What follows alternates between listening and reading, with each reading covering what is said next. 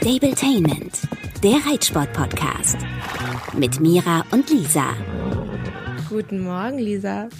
Guten Morgen. Oh Gott, 7.53 Uhr. So früh haben wir noch nie Podcast aufgenommen, aber ich sehe die Sonne schon aufgehen. Ich bin immer noch im Norden.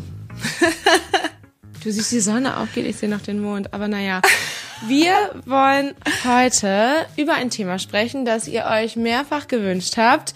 Betrifft vielleicht nicht alle, ist aber vielleicht trotzdem ganz interessant. Ja. Und zwar soll es um das Thema Hunde im Stall gehen und was man da so beachten kann. Tja, Lisa, erzähl mal. Was hast du deinem Dackel alles so beigebracht? Das Problem ist, ich habe meinem Dackel gar nichts beigebracht. Das ist schon mal das Erste.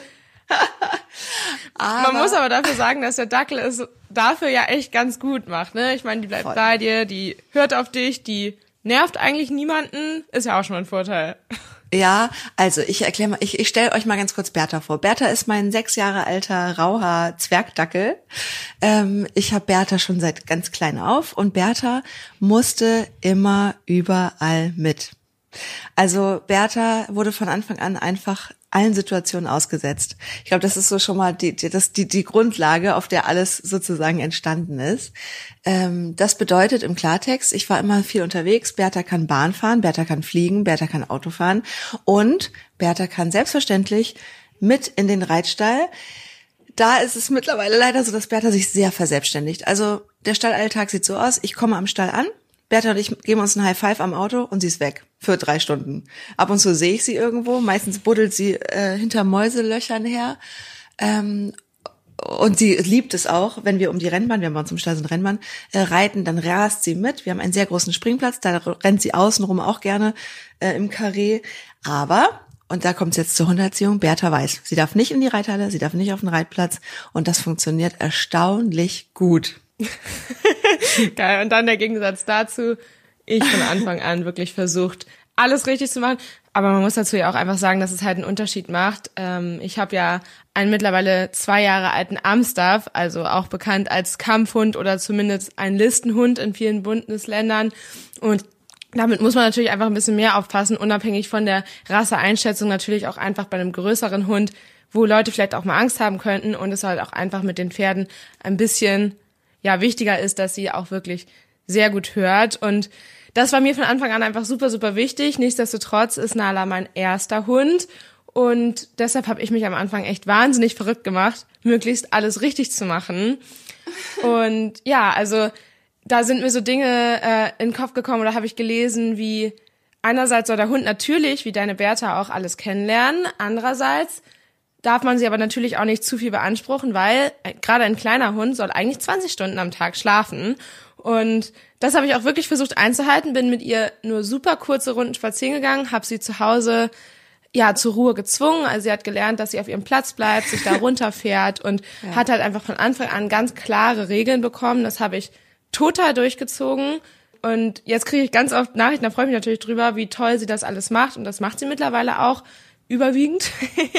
Aber ähm, da ist halt auch ein langer Weg dahinter. Und mit Nala war somit die größte Problematik, dass wenn sie denn warten musste, wo auch immer, ob beim Putzen, beim Reiten oder ja, was man halt von ihr wollte, die jammert. Die jammert sehr viel, sehr laut und da musste man natürlich einfach ein bisschen drüber hinwegsehen und das einfach ignorieren lernen. Und das ist natürlich für viele unheimlich schwierig. Aber ich wollte nur kurz nochmal dazu sagen, dass da natürlich auch ein Prozess dahinter ist und das nicht von Anfang an so gut geklappt hat. Ich habe nie versucht, alles richtig zu machen, aber intuitiv laufen viele Sachen echt gut. Also klar, Bertha ist natürlich auch ein bisschen, sag ich mal, Dackel und macht wirklich, was sie will, aber es laufen einige Dinge super, die mir wichtig sind, wie eben, dass ich sie überall mit hinnehmen kann und dass sie auch versteht, wenn ich ihr sage, ich bin gleich zurück.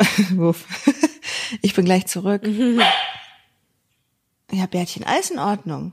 Jetzt hört ihr sie auch endlich mal. Normalerweise schneiden wir das Hundebellen immer raus in dem Podcast, aber heute geht's ja um sie. Berti, willst du herkommen? Bellen ist bei Bertha, die, Be- die übrigens, wenn sie am Tisch bettelt, bellt sie auch, ne? Die ist so richtig, die ist so richtig frech. Was hast du? Komm her. Komm her und halt die Klappe. Wir machen Podcast. So. Also, was mir immer wichtig war, ist, dass ich sie über mit hinnehmen kann und dass sie versteht, wenn ich ihr sage, alles okay, ich komme gleich wieder. Das mache ich ja zum Beispiel, wenn ich in die Reithalle gehe. Sie weiß, sie darf nicht in die Reithalle, sie darf nicht über den Platz laufen. Sie läuft halt immer ganz am Rand außenrum um den Platz. Das ist echt süß. Das wichtigste Accessoire, was ich für Bertha, jetzt reicht's. Du bist hier echt die Hauptperson gerade. Das wichtigste Accessoire, was ich für Bertha gekauft habe, war ähm, eine kleine Tasche, in die sie reinpasst, wo sie als Welpe drin geschlafen hat. Sozusagen als Entwöhnung, äh, dass sie, oder was heißt Entwöhnung, als Eingewöhnung, dass sie, als sie noch ein Baby war. Und dieses kleine Täschchen ist ihr Reisebett. Sprich, das ist wie ein kleines tragbares Zuhause. Und das bedeutet, wo auch immer wir sind, wenn sie in ihre Tasche darf, es sind, gibt auch verschiedene Taschen und mittlerweile sie liebt es. Also wenn ich das Haus verlasse und es steht eine Tasche in der Nähe, dann springt sie da rein, so nach dem Motto, jetzt geht's los, ich will dabei sein. Diese Tasche, äh, eine, eine habe ich auch im Reitstall. Das heißt, äh, wenn ich reite oder wenn ich mein Pferd putze oder so, die kann da immer rein und weiß, dass sie da ihre Ruhe hat. Wahlweise gibt's auch Rucksäcke, die ich mit mir rumtrage. Und ähm, da, ne, da tue ich sie auch zum Ausreiten rein wenn sie dann Ruhe gibt. Sie ist natürlich, sie will natürlich immer rennen. Aber das ist das allerwichtigste Accessoire, was ich euch so quasi mit an die Hand geben kann, wenn ihr einen Hund habt, der da reinpasst. Eine Tasche, eine Reisetasche, eine Tragetasche, ähm, irgendwas, wo der Hund jederzeit weiß, hier ist mein Safe Space. Da darf auch keiner reinfassen. Das darf sie auch verteidigen. Also wenn da im Stall Leute rangehen, dann darf sie die auch wegknurren. Da bin ich völlig d'accord. Ähm, es gibt leider Leute, die es immer übertreiben, die ständig da reinglotzen und na, na, und die es auch so ausreizen müssen. Wenn der Hund knurrt, das dann sozusagen ja, die dann denken, jetzt muss ich Hund so lange bezirzen, bis der nicht mehr knurrt, was natürlich Schwachsinn ist. Wenn der Hund knurrt, hat er keinen Bock. Da sagst du aber was ganz Wichtiges, Thema Rückzugsort mit deiner Tasche und vor allem ist es dann aber eigentlich auch deine Aufgabe, ist natürlich schwierig bei vielen Leuten, aber klipp und klar zu sagen, der Hund ist in seiner Tasche und wird dann in Ruhe gelassen, ja. weil das ist unheimlich wichtig, dass die Hunde halt das, wie du schon sagst, als Rückzugsort haben ja. und da auch wirklich sich darauf verlassen kann, dass sie da nicht befummelt werden. Das fiel mir zum Beispiel auch unheimlich schwer. Ich glaube, darüber haben wir irgendwann schon mal in der Folge ja. gesprochen, halt wirklich zu sagen, nein, lass den Hund bitte in Ruhe. Auch ein Riesenthema bei uns ist, dass ja, der Hund sich über sämtliche Leute im Stall super doll freut und alle sich sehr über sie freuen, was natürlich irgendwo schön ist, weil sie eben den Kontakt zu den Menschen sucht, mhm. aber so viele Leute drehen den Hund richtig auf und ich will das nicht. Ja. Also ich will, dass die Ruhe lernt, weil für sie ist das häufig auch Stress und außerdem möchte ich, dass sie Menschen grundsätzlich, eben weil sie da auch viel frei rumläuft, sie muss zwar immer in meinem Nahbereich sein, also mhm. ich muss sie immer sehen, das weiß sie auch, also sie hat da quasi einen ja, Umkreis, in dem sie sich frei ah, bewegen darf, muss oh, aber eben praktisch. in Sichtweite bleiben. ja, das ist für mich, finde ich, immer so die Grundlage mit Hunden. Es gibt viele, die das nicht machen, aber ist für mich halt einfach so ein Grundsatz, der einfach funktionieren muss. Ja, und gut. mir ist es halt wichtig, dass sie den Leuten ruhig begegnen. Das ist halt auch so ein Thema, was ich gerne ändern würde. Ich kann es halt nicht immer zu 100 Prozent überprüfen und muss da immer wieder den Leuten das sagen und manchmal ja, verstehen sie es halt einfach nachhaltig nicht und das ist halt ja für mich sehr belastend, aber ja. nichtsdestotrotz macht sie das schon sehr gut und ja, ich habe natürlich das auch nicht alles komplett ohne Hilfe gemacht. Ich ja. habe größtenteils mit einer mittlerweile Freundin, würde ich sagen, gesprochen, mit Sophie Schmiedel, die ist Hundecoachin und Hundetrainerin to be quasi. Sie macht gerade eine Trainerausbildung äh, bei einem sehr ja guten Hundecoach, sag ich mal, und hat mich da sehr, sehr gut beraten. Normalerweise macht sie das nicht, sondern macht das halt wirklich nur im Coaching, dass sie halt individuell, fallbezogen halt, ähm, ja, die Hund-Mensch-Paare quasi berät. Mhm. Und dadurch, dass wir uns aber über so viele Themen ausgetauscht haben, konnte ich natürlich auch immer wieder eine Frage einwerfen, zum Beispiel, wie übe ich, dass Nala am Platz ruhig bleibt.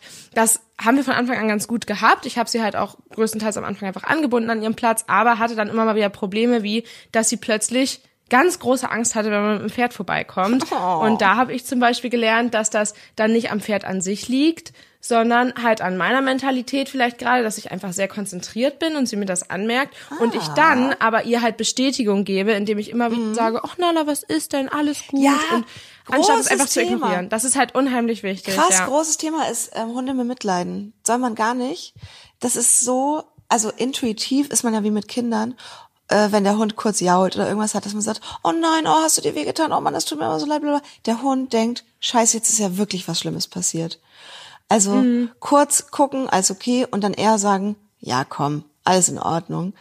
Das ist echt so, da, aber ich meine, jetzt wollen wir nicht unbedingt einen großen Hunderatgeber-Podcast machen, aber das ist etwas, ich habe eine Freundin, die hat die kleine Schwester von Bertha gekauft und die ist ganz anders, weil die hat zwei Kinder und die hat eben diesen Dackel, Toni, super süß, sieht auch aus wie Bertha, aber Toni ist eine Memme, weil die halt ständig für alles, was sie hat, immer gefragt wird, oh, was ist denn? Was hast du denn?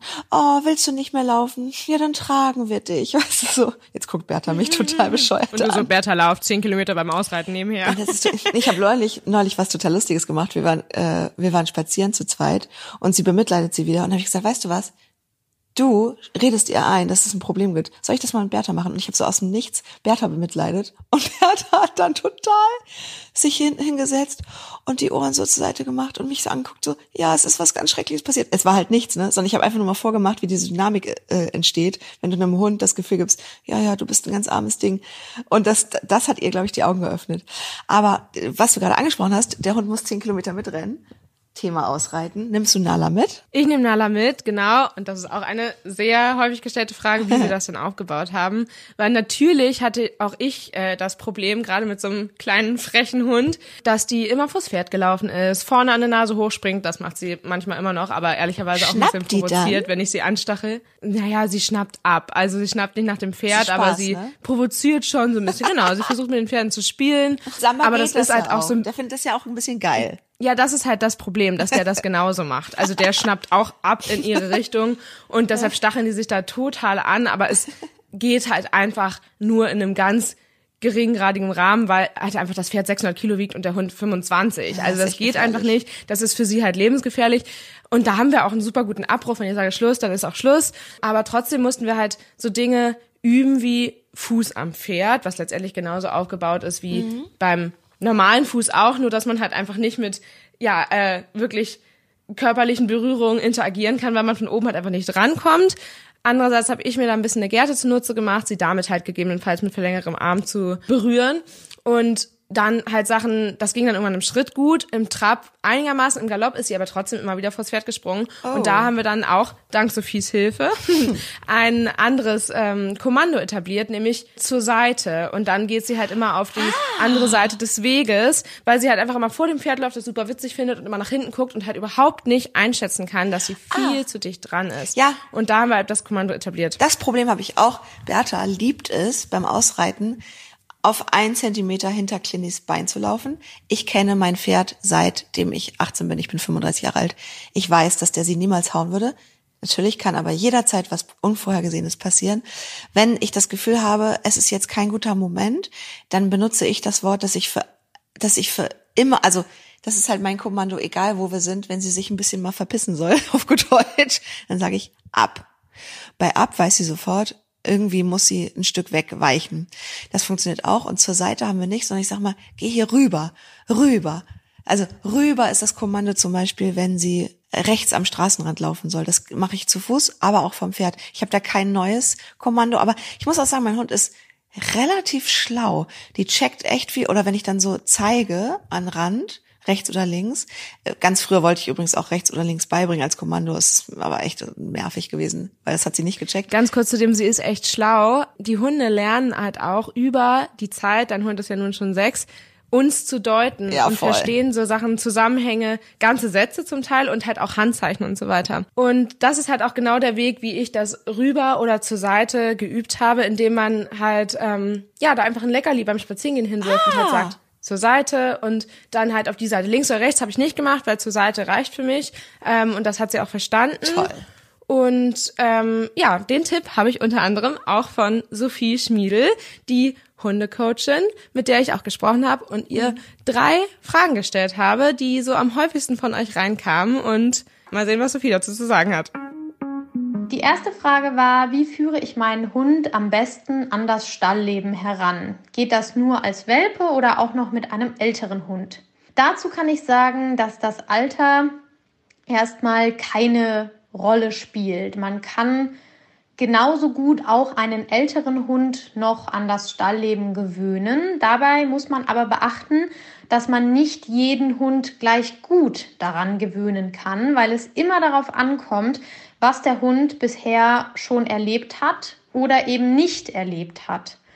Je nachdem bedeutet das halt mehr oder weniger Aufwand. Also ein Hund, ähm, vielleicht speziell aus dem Tierschutz, der in seinem Leben noch nichts gesehen hat außer Beton und Gitter, ähm, dem wird das vielleicht schwerer fallen als ein Hund, der vielleicht aus einer Zucht stammt, die etwas ländlich gelegen ist, der mit den landwirtschaftlichen Geräuschen bereits ähm, vertraut ist. Und ja, das sollte man auf jeden Fall im, im Hinterkopf haben. Natürlich bietet es Vorteile, einen Welpen von Anfang an mit in den Stallalltag zu integrieren. Man sollte jedoch nicht unterschätzen, dass Welpen und Junghunde oft eigene Ideen entwickeln und äh, Flausen im Kopf haben. Da ist dann ein bereits äh, gefestigter, erwachsener Hund, mit dem die Erziehung vielleicht auch weitestgehend abgeschlossen ist, gar nicht so eine große Herausforderung, weil man ja bereits vorher viele andere Erlebnisse und Lebensabschnitte mit dem Hund äh, meistern konnte und in der Regel eine stabile Hund-Mensch-Beziehung hat. Genau, die zweite Frage war, wie baue ich Dinge wie Warten beim Reiten am besten auf? Ich denke, da ist das Wichtigste, dem Hund erst einmal ganz grundlegend zu erklären, wie er sich am Stall zu bewegen hat. Also wer simple Regeln des Miteinanders nicht einhalten kann und achten kann, wird vermutlich auch nicht in der Lage sein, während des Putzens oder des Reitens zu warten. Da wären wir wieder beim Thema Hund-Mensch-Beziehung. Die muss geklärt sein. Sonst werde ich meinem Hund vermutlich nicht vermitteln können, dass er irgendwo warten soll. Also genau, also da wären wir dann beim Thema Akzeptanz, ähm, wenn ich dir sage, dass du hier warten sollst ähm, oder dicht bei mir bleiben sollst oder dass du einen Handstand machen sollst. Dabei ist ganz egal, ähm, worum es sich handelt. Dann hältst du dich da dran, ohne mich und meine Anweisungen in Frage zu stellen. Generell bietet es sich aber natürlich an, mal ein sinnvolles Deckentraining zu starten und einen klaren Rahmen abzustecken und sowas wie das Warten beim Reiten an der Bande zu ritualisieren. Also das heißt, immer wieder den gleichen Ablauf zu etablieren und das über Wochen und Monate hinweg. Dass sowohl beim Mensch, dass das sowohl beim Menschen als auch beim Hund in Fleisch und Blut übergeht. Das äh, hilft tatsächlich oft ungemein. Und außerdem spricht absolut nichts dagegen, Hilfsmittel wie eine Leine zu nutzen. Generell sollten Hunde, die sich nicht kontrolliert bewegen können oder in der Anwesenheit von Pferden noch unsicher sind oder Platzzuweisungen nicht einhalten, gesichert werden, um Unfälle zu vermeiden. Das ist einfach, es hat einfach ähm, etwas mit Verantwortung übernehmen zu tun. Und ähm, ein Hund, der nicht freilaufen kann, der einfach vielleicht noch nicht so weit ist, der ist ja kein schlechterer Hund. Und ich als Halter tue mir einfach keinen Gefallen, den Hund dann ja machen zu lassen und laufen zu lassen und am Ende ist er weg und irgendwie Rehe jagen oder auf der Koppel und macht die ganzen Pferde verrückt. Sowas muss einfach nicht sein. Und dafür kann man dann eine Leine oder ähnliches nutzen oder man lässt den Hund auch einfach im Kofferraum. Da spricht absolut nichts dagegen. So, das dritte wäre dann der Sicherheitsabstand. So, wie kann man das üben? Sicherheitsabstand vom Pferd oder was gibt es noch so für Dinge, die ich äh, nützlich finde? Also, was ich generell sinnvoll finde, mit dem Hund am Stall zu erarbeiten, ist, dass da erstmal gar nichts Spannendes passiert. So ein Hund lässt sich ziemlich leicht pushen. Die meisten Hunde. Die sind sofort dabei, wenn Action passiert und Rennen müssen wir den meisten Hunden nicht erklären. So, das können sie selber rumrennen, Blödsinn anstellen. Und diese Erwartungshaltung, die muss ich ja gar nicht erst entstehen lassen. Also es gibt doch nichts Schöneres, als mit dem Hund über mehrere Wochen Ruheübungen zu machen am Stall und zu sehen, wie der zunehmend entspannter wird und die Zeit am Stall für sich dann als genauso erholsam empfindet, wie man selbst als Mensch auch. Das finde ich immer total toll, weil wir total oft vergessen, dass irgendwie aufgeregte oder vermeintlich freudige Hunde nicht unbedingt glückliche Hunde sind. So, es spricht natürlich absolut nichts dagegen, den Hund auch mal über den leeren Reitplatz flitzen zu lassen, aber diese Selbstkontrolle und Selbstregulation sind einfach so viel wichtiger als das Toben und auch positiver Stress. Also auch positive Aufregung ist auf Dauer einfach Stress, den man dem Hund ersparen kann. So und ähm, dann ist auch einfach ja nicht so viel Trubel am Stall und man hat auch selber viel mehr dann die Ruhe weg, wenn man weiß, okay, mein Hund, der chillt hier einfach mit mir und nachher gehen wir vielleicht gemeinsam ausreiten oder ähnliches.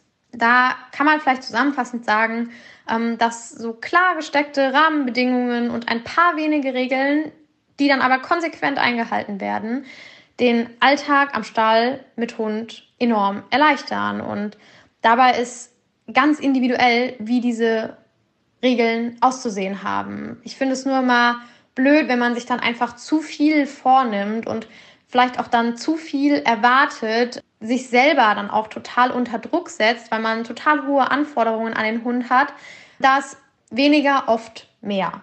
Und ich persönlich möchte zum Beispiel, dass mein Hund immer in meiner Nähe bleibt und dass ich mich auch darauf verlassen kann, dass er liegen oder sitzen bleibt, wenn ich ihn irgendwo abstelle quasi.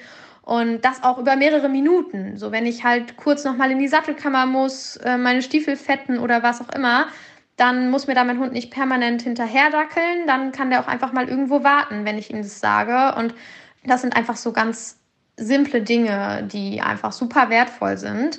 Ich möchte natürlich auch, dass er genügend Abstand zum Pferd hält und dass er abrufbar ist, bei was auch immer er gerade tut. Und dafür muss der Hund natürlich ein gewisses Maß an Impulskontrolle und Frustrationstoleranz haben und sich auch grundlegend an mir orientieren und mich ernst nehmen. Also man merkt, das braucht dann schon einiges an Vorarbeit, damit der Alltag mit Hund am Stall reibungslos abläuft. Also wenn diese Grundlagen nicht sitzen, dann wäre es auch auf eine Art unfair vom Hund zu erwarten, dass er am Stall top funktioniert und total entspannt ist oder auf mich achtet und eben in meiner Nähe bleibt. So, das darf man dann natürlich auch nicht erwarten.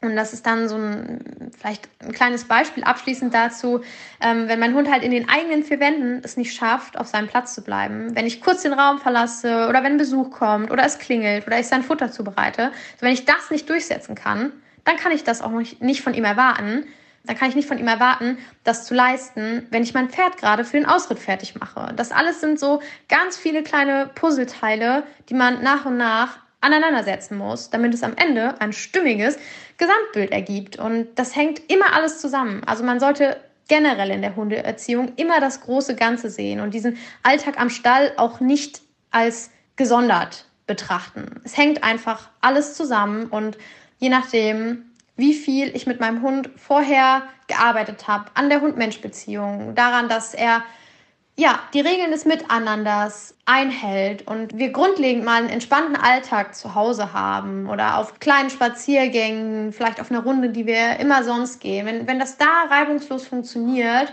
und diese, sag ich mal, man keine großen Baustellen mit dem Hund hat, bei so ganz simplen Dingen, dann bestehen da auch oder besteht eine große Chance, dass auch der Alltag am Stall mit dem Hund gar nicht so ein großes Problem wird. Ja, wie, wie nett, wie cool, dass sie sich die Zeit genommen hat und so ausführlich geantwortet hat. Und ganz viel, was sie sagt, machen wir, also du, weil du es weil du dich ja sehr brav und streng an Regeln hältst. Ich mache einiges intuitiv. Und ja, eben dieses, der Hund muss einen Platz haben, der muss wissen, dass er warten muss. Das äh, ja ist ja eine Sache, die du tagtäglich immer wieder aufs Neue übst, indem du dem Hund immer wieder sagst, so, ich gehe jetzt reiten und du machst jetzt mal bitte gar nichts, sondern bleibst am Rand. Aber man muss auch sagen, es ist so charakterabhängig. Nala ist ja auch ein nerviger, also Entschuldigung, sie ist ein sehr süßer Hund, aber nervig im Sinne von. Nein, die ist nicht, also. Also die ist, die ist, ist on fire. Die ist on fire. Bertha will halt ihre Ruhe. Ja, das Problem Nala ist, das ist halt einfach ein unheimlich ja, charakterstarker ja. Hund und halt nicht zu vergleichen mit einem Border Collie zum Beispiel, einem Hütehund, der halt einfach sagt, oh Gott, was kann ich tun? Was kann ich für dich machen? Das ist halt einfach was anderes und das muss man natürlich wissen. Und klar wirkt das dann manchmal vielleicht ein bisschen nervig, wenn der Hund agil ist, aber das ist halt einfach was, was man wissen muss und was mich ehrlicherweise manchmal auch so ein bisschen unterbewusst wütend macht, wenn ich sehr viele Fragen dazu kriege, wo ich Nala denn her habe, weil mhm. ich immer das Gefühl habe, dass die Leute sich zu wenig damit beschäftigen, was das denn eigentlich für ein Hund ist, weil ja, ja die können unfassbar toll sein und die können auch das Gegenteil von dem sein, was ihnen nachgesagt wird. Zum Beispiel sind die meistens unheimlich toll mit Kindern, weil die eben so eine lange Reißleine haben und so unheimlich charakterstark sind. Aber das ist alles Erziehungssache und das hat nichts mit brav die Regeln befolgen, sondern das ist halt einfach unfair dem Hund gegenüber, von dem unheimlich viel zu erwarten, ja. wenn er denn keine Grenzen hat. Und deshalb ist das was, was man nicht nur mal im Stall durchziehen muss, sondern immer. Ja. Ihr macht das unheimlich gut und habt euch gut arrangiert und es funktioniert ja auch. Sie ist halt auch ein kleiner Hund. Finde, ja, es ist einfach. Genau, muss man immer differenzieren ja. zwischen einem kleinen sechs Kilo Hund. Ähm, Fünf.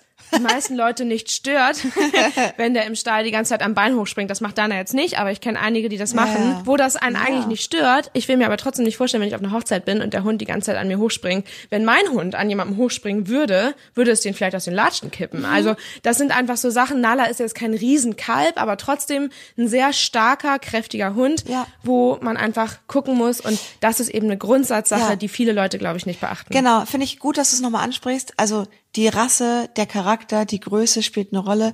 Gleichzeitig werden kleine Hunde permanent unterschätzt. Also Leute kaufen sich kleine Hunde als Accessoire. Oh süß, die Lisa Kestel, Ja. die nimmt Bertha immer mit in den Stall und das sieht alles romantisch aus. Leute, das meiste ist auch immer noch Instagram. Ich zeige Ausschnitte, die süß und witzig sind. Aber es ist ein ganz normaler Hund. Der ist ein Jagdhund, der nervt, der braucht Erziehung, die brauchen ein richtiges Hundeleben und ähm, genau, lasst euch nicht illusionieren durch Instagram und so, wo alles immer perfekt aussieht. Das ist halt äh, eben ne so eine verschönte oder geschönte Darstellung. Mein Hund braucht auch Hundeschule und Erziehung und bräuchte es eigentlich noch viel mehr. Aber es fällt halt nicht so krass auf, wenn was nicht funktioniert, weil sie so klein ist. Dann packe ich sie mir und nehme sie auf den Arm. Genau, und dazu abschließend nochmal. Hundeerziehung ist ein Leben lang. Also auch wir sind noch nicht fertig und auch du hast bestimmt immer wieder Sachen, die du Voll. ihr gerne beibringen würdest. Und das kann man halt auch, wie Sophie auch so schön gesagt hat, auch mit jedem Hund machen. Es ist natürlich etwas schwieriger, wenn die jahrelang keine Grenzen kannten. Ja. Nichtsdestotrotz, gerade mit einem sehr charakterstarken Hund, werden Regeln immer wieder ausgetestet. Und das muss man halt aussetzen. Das ist wie mit Kindern, die nie erwachsen werden, wobei es natürlich mit dem Alter besser wird. Und auch ich merke, wie es immer harmonischer und mit einfacheren Kommandos bei Nala Ja. funktioniert. Aber es ist ein Prozess. Ja. Also wir hoffen, ihr konntet ein bisschen was mitnehmen von Auf uns, als auch Fall. von den Tipps von Sophie. ja. ja, danke nochmal an Sophie. Und wichtigster Satz ist, ihr seid verantwortlich für euren Hund, sprich, setzt anderen Leuten Grenzen. Da müsst ihr die Verantwortung übernehmen und sagen, lass meinen Hund bitte in Ruhe. Und dazu nochmal den Spruch oder die Geschichte habe ich schon mal erzählt. Das hat mir mal jemand gesagt. Du musst da stark sein und sagen, was für dich und deinen Hund gut ist, denn der Moment ist vielleicht für die Sekunde unangenehm, Mhm. aber du musst deinen Hund sein und ja, dein Leben lang nicht, aber auf jeden Fall sein Leben lang ertragen und deshalb setz dich durch, bleib stark und mach das so, wie du es für richtig hältst. Ertragen klingt hart, aber ja, so ist es. Okay, Ja. also kauft euch nicht leichtfertig einen Stallhund und wenn, ähm, nehmt euch einen Trainer. Genau, zumindest wenn man es noch nie gemacht hat. Sei es verbal oder in der Hundeschule oder wie auch immer, kann auf jeden Fall helfen. also, bis zum nächsten Mal. Ja, guten Start in 2022. Stimmt, ist jetzt ja die letzte Folge dieses Jahr. Ja, unsere Jahresabschlussfolge. Wuff. Also macht's gut, ciao. Ciao. Stabletainment, der Reitsport-Podcast. Mit Mira und Lisa.